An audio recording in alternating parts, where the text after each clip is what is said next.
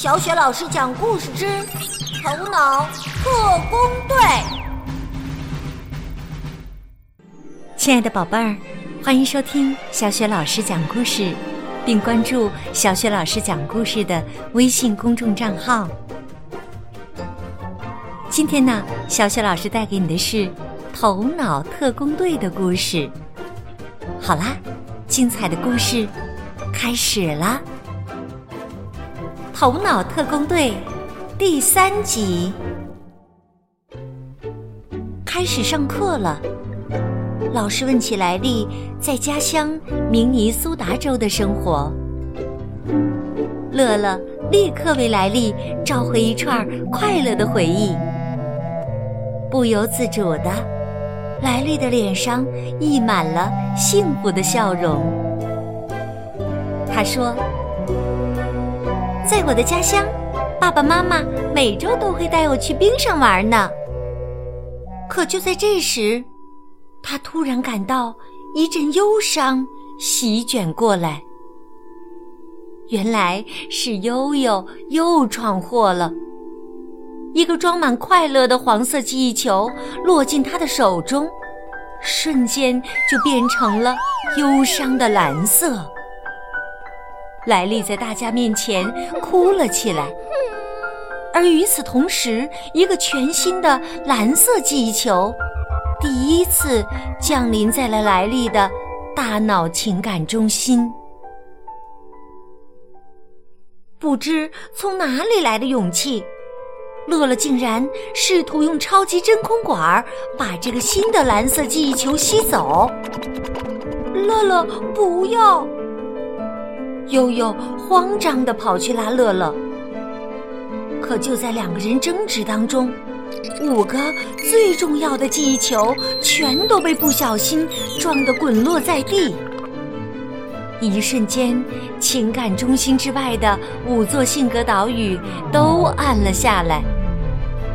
这下可好，威力巨大的超级真空管儿把悠悠、乐乐和散落的记忆球全部吸出了情感中心。随着一连串的咚咚声，乐乐他们掉进了记忆回收站，一个专门回收记忆的地方。强忍着疼痛站起来的乐乐，赶快捡起了几个黄色的记忆球。可代表悲伤的蓝色记忆球却怎么也找不着了。悠悠，不要担心，乐乐安慰道：“只要我们回到大脑情感中心，把这些记忆球放回去，莱利就能恢复正常了。到时蓝色的记忆球也会被找回来的。”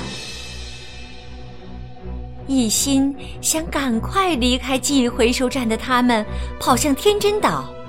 沿着光束桥往大脑情感中心的方向走去，而大脑情感中心这一边，好戏也在不断的上演。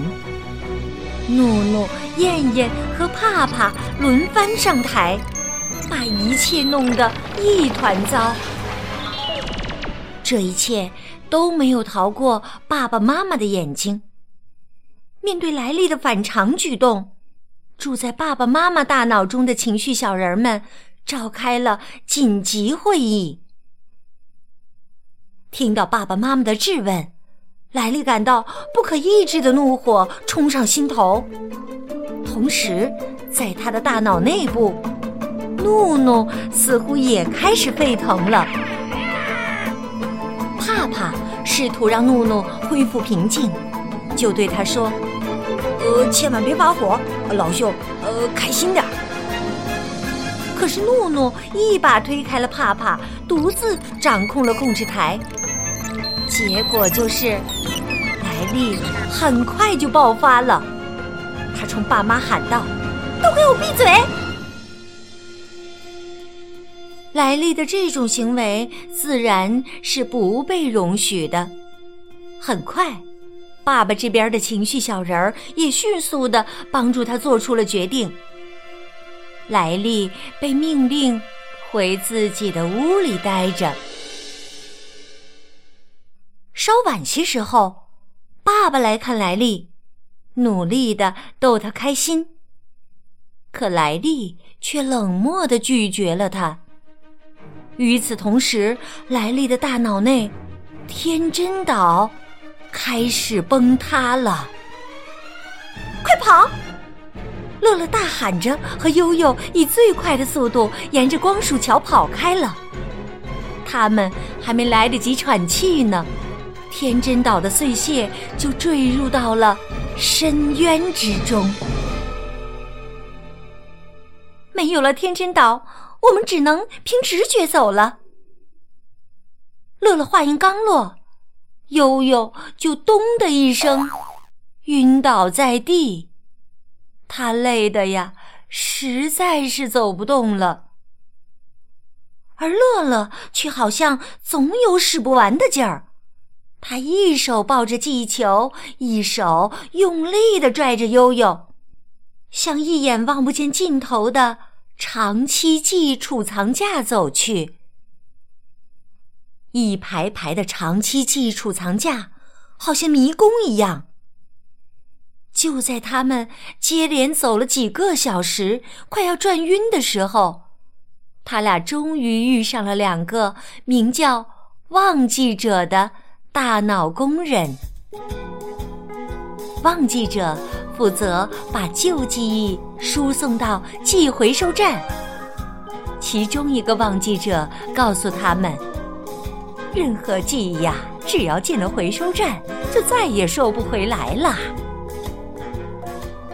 同一时刻，莱利。正在笔记本电脑上和梅格，他在家乡最好的朋友聊天儿。可是，当梅格谈到自己的新朋友时，愤怒小人怒怒再次控制了莱利的大脑情感中心。莱利狠狠地关上了笔记本。友谊岛发出了痛苦的呻吟，接着。有一岛迅速下沉，转瞬已掉进了暗淡无光的记忆回收站。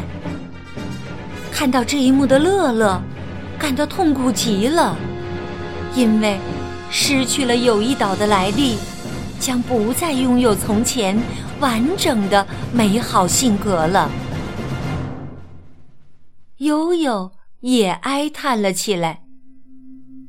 我知道莱利曾经。多么珍惜这份友谊呀！现在，呃，它消失了。再见了，友谊！欢迎你，孤单。莱利失去了天真岛和友谊岛，那么乐乐和悠悠能够顺利的重返莱利的大脑情感中心吗？欢迎继续收听。头脑特工队的第四集。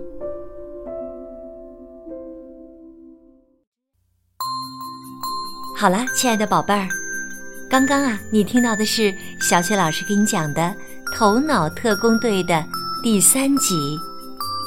如果你喜欢小雪老师讲的这个故事，别忘了点击收藏，或者是分享给更多的好朋友来收听。另外呢，点击小雪老师的头像，还可以听到小雪老师讲过的所有的故事。希望每个故事你都喜欢哦。好了，宝贝儿，头脑特工队的第四集中，我们再见。